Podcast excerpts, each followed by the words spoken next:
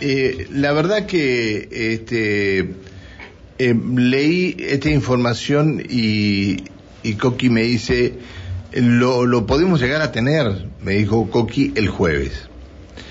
Porque la semana pasada eh, el intendente Fernández Oro anunció una millonaria inversión para la reconversión de chacras improductivas. Acá en Neuquén las chacras, aunque sean productivas, las loteamos. El intendente Fernández Oro tuvo que suspender varios loteos porque había varias chacras que iban a transformarla en, en loteos. Bueno, van a hacer una inversión importante en Fernández Oro para la reconversión de chacras improductivas. Quieren una mayor región productora de lúpulo del país. Muy bien. Mariano Lavín, ¿cómo le va? Buen día. ¿Qué tal? Muy buen día, Pancho. Buen día para todo el equipo. Buen día para la audiencia. Muchas gracias por atendernos, intendente. No, por favor, el agradecido soy yo. Este, no, ¿sabe una cosa? Me pone, me pone muy bien que alguien, que un intendente se preocupe por eh, reconvertir las chacras improductivas. Eh, mientras tanto, otros intendentes se preocupan por ver dónde se pueden hacer más loteos, aunque no le lleguen los servicios a esos loteos. Eh, me parece bárbaro. Ahora, ¿por qué lúpulo? Bueno, eh, primero que nada en el contexto que está Fernández Oro, que ya es de público conocimiento que es la localidad de mayor crecimiento poblacional de, de Río Negro por muchos factores, ¿no? Fernández Oro viene teniendo una expansión poblacional de los últimos 15 años que es explosiva, ¿no? Es, venimos duplicando la población cada 10 años.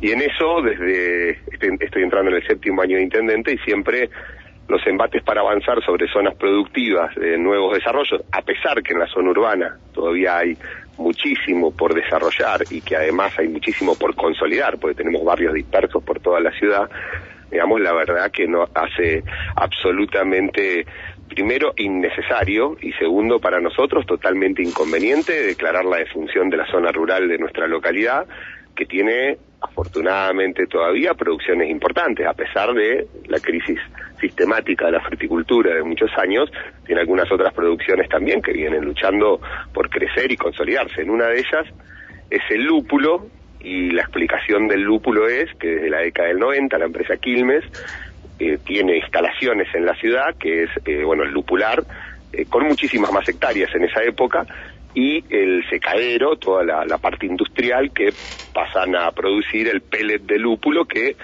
va a la producción de cerveza de, de, toda la empresa Quilmes, digamos, en todas sus variedades, ¿no? El, esto vino siempre en declive desde la década del 90 esta parte, fueron reduciendo la, la cantidad de hectáreas este, plantadas, venía, eh, venían inclusive vendiendo parte de las propiedades, y desde el 2016 a esta parte, eh, entiendo yo que desde la incursión o de la explosión de la cerveza artesanal y sin lugar a dudas eh, de, de, entrar en ese mercado desde las marcas que ya están establecidas industriales, es que la marca empezó a tener una inversión muy importante en Fernández Oro adosado a la marca cerveza Patagonia, ¿no? Eh, así que desde 2016 a esta parte han duplicado la, las hectáreas este, en producción y eh, triplicado la, la, cantidad de empleados que han tomado y en los mes que el próximo mes, el, el próximo jueves 3 de marzo, se va, se va a hacer un anuncio muy importante de una inversión para los próximos tres años que es eh, triplicar la, capacidad desde el 2016 a esta parte, la, la cantidad de hectáreas y la producción, y eh, llevar a un 50% más la cantidad de empleos directos generados. Mire qué bien, mire qué bien.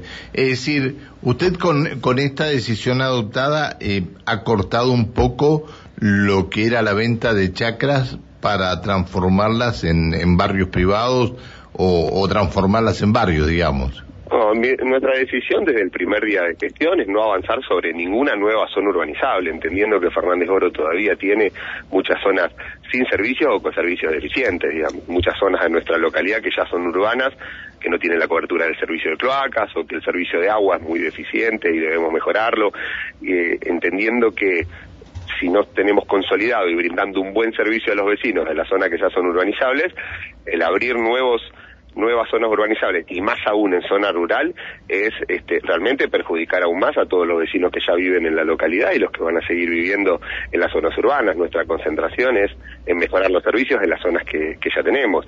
Esos negocios solo son para un par eh, que realizan grandes negocios inmobiliarios, pero está lejos de dejar un beneficio importante para la ciudad.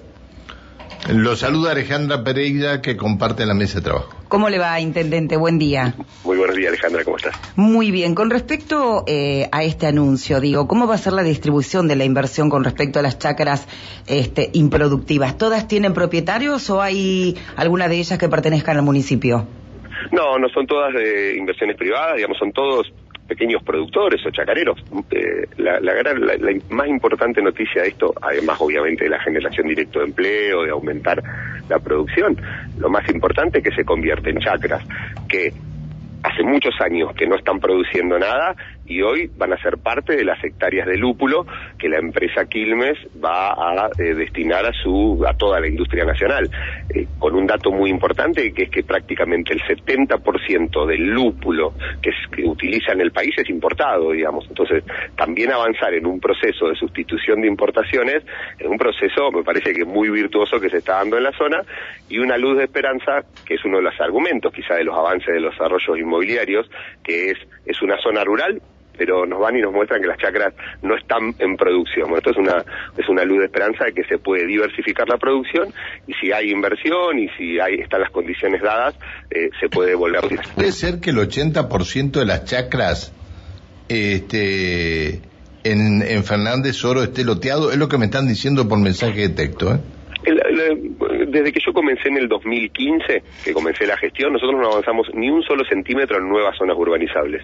Todo lo que ya estaba abierto como zona urbanizable fue previo a nuestra gestión, que consideramos que ha sido muy arbitrario porque fue con cero planificación de llegar con los servicios. O sea, se abrieron nuevas zonas urbanizables sin factibilidades del tratamiento del cloaca, de llegar con las redes de agua, de las redes internas de los barrios. Entonces, sí hubo un avance muy importante en zonas rurales previas a nuestra gestión, con lo cual con la nueva distribución del Código de Planeamiento Urbano, desde el primer día hemos tomado la decisión, hasta mi último día de gestión, que va a ser el 10 de diciembre del próximo año, de no avanzar sobre ninguna chacra más durante los ocho años de nuestra gestión. Bien, yo, yo conozco una persona que compró una chacra, vendió lotes y después ustedes no le, este, aceptaron el loteo y tuvo que tuvo que devolver la plata y estuvo en grandes problemas para devolver la plata.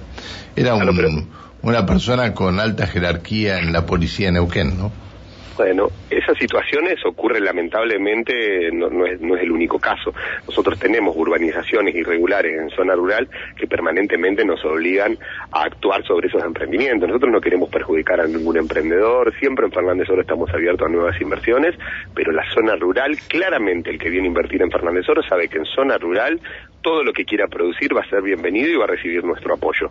Cuando la zona rural se convierte en casas y esas casas significa una incompatibilidad absoluta entre la vida urbana y la vida rural, desde el alumbrado público que trae eh, los, bichos que afectan a las manzanas y a las peras, desde eh, la generación de basura, desde el movimiento de los vehículos que levantan polvo por las calles si se fuera intentando convivir una zona urbana y rural, protegemos esa zona porque entendemos que tiene más de 100 años de un sistema de riego que la ha abonado, que le ha permitido generar las condiciones, que en muchas zonas se anuncian millonarias inversiones para irrigar zonas de secano, y nosotros que la tenemos, que funciona, que es un sistema eficiente y que tiene más de 100 años, estamos avanzando sobre casas. Una casa sobre una chacra absolutamente impide cualquier otro tipo de uso a futuro. O sea que yo creo que cualquier avance nuevo sobre una zona sobre la zona rural de Fernández Oro es declarar directamente la defunción de la zona rural de Fernández Oro y yo no estoy de ninguna manera dispuesto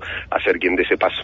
Bien, eh, la última, intendente, me dicen, eh, a ver, este, eh, ah, dicen que el basurero municipal está, está abandonado y la extracción de áridos en ese sector es terrible, que está cerca del cartódromo. Eh, ¿Están así? Eh, ¿Tiene, ¿Usted tiene el, basurero abandonado? Eh, no abandonado, tiene razón que es una situación descontrolada, una situación que tiene que ver con reordenamiento que vamos haciendo de lo basural periódicamente, pero que tiene que ver con Fernández Oro que pasó de 10.000 a 20.000 habitantes en los últimos 10 años y tiene que ver con que a pesar de que lo hemos ordenado, que hemos colocado cartelería, que hemos colocado señalización, hay muchos de nuestros vecinos que generan el arrojo de la basura en cualquier sector y no en el sector que tenemos indicado. En esto para este año tenemos varios planes y es muy posible que generemos todo un cerramiento y un control permanente en el, en el basural porque es la única forma lamentablemente que vamos a tener con un control permanente de mantener una situación controlada y que no se genere una contaminación tan importante. Bien, y usted no había, ustedes no habían estado, no se habían reunido con este, con el intendente Gaido mm, dentro de estas reuniones de intendentes de la confluencia que hacían para utilizar el, el este, el, aquí el, el, centro ambiental de Neuquén? Bueno, desde las eh, desde la gestión del intendente Gaido eh, no no hemos tenido ese tipo de reuniones, sí las ah. veníamos manteniendo con anterioridad eh, desde el primer día de mi gestión, he sido invitado a participar. Con Quiroga con Quiroga en Neuquén y también con un proyecto de la provincia que tenía que ver con un nuevo emplazamiento, si no recuerdo mal, cerca de Centenario, que hablaba de un proyecto provincial también de tratamiento de la basura.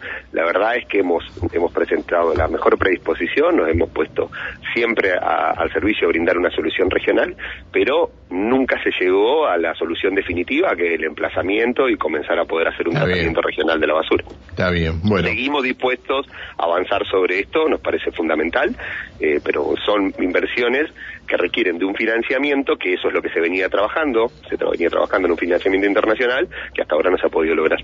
Intendente, muchas gracias por atendernos. Le pido disculpas por haberlo molestado. No, Pancho, al contrario, un placer. Que, siga muy bien, hasta siempre, buen día.